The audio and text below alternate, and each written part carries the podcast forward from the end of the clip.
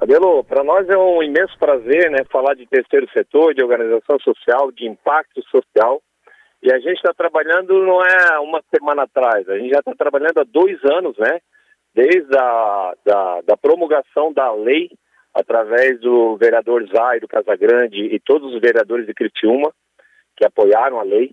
Então, de fato, de direito, hoje Criciúma tem é, um mecanismo né, de fortalecimento de cultura de doação na nossa cidade que já tem esse espírito né, e essas ações solidárias e tem esse engajamento né, de toda a sociedade, de toda a comunidade. Nós temos um, né, nós temos um viés né, muito forte e solidário na cidade, mas nunca é demais lembrar que cultura de doação no Brasil, quando a gente fala, né, a gente precisa estar sim fortalecendo né, e cada vez mais trabalhando para que a gente consiga diminuir né, as, as mazelas sociais que estão aí recorrentemente no nosso dia a dia.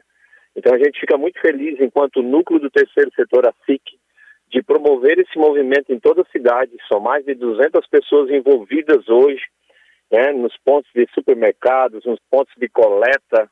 É, a nossa equipe hoje do bairro da Juventude vai estar mais de 10 empresas coletando doações né, e levando para a nossa base para que depois a gente faça toda a seleção para atender 17 organizações sociais que hoje na data de hoje, 24 de novembro de 2023, são parceiros do núcleo né, do terceiro setor. Lembrando que nós temos uma meta em 2024, nós dobrarmos essa, é, essa quantidade de organizações né, nucleadas para que a gente consiga ampliar esse impacto social que a gente está fazendo não só nesse dia de doar, mas em todo o movimento que o núcleo faz durante o ano, né, em reuniões, em ações, em fortalecimento de política pública, né, para que a gente consiga acessar isso, para que a gente consiga fortalecer e desenvolver o terceiro setor na nossa região.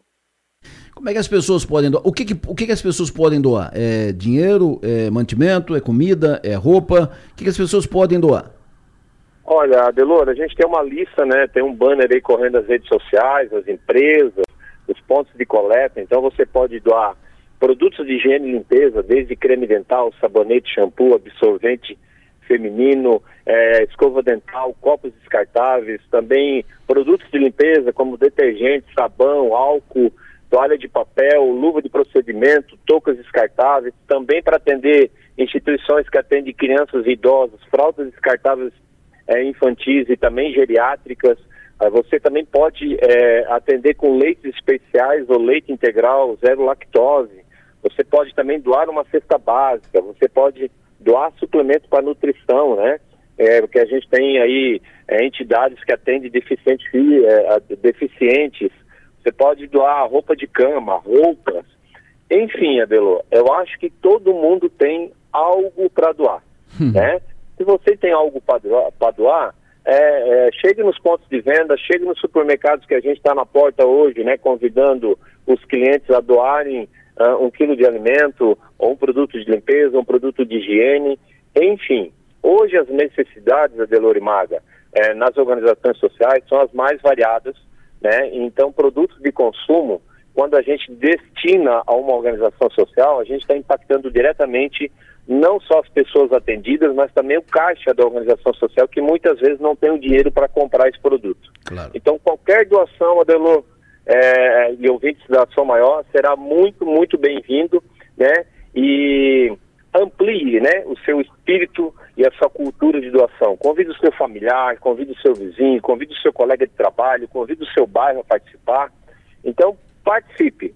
Eu acho que esse movimento, ele só fortalece e mostra cada vez mais que Criciúma também está sendo pioneiro, né, numa lei municipal chamada Dia de Doar, que nós batizamos como Doa Criciúma. Então faça parte desse movimento, né? E, e doe, porque doar nós acreditamos que é um ato de amor.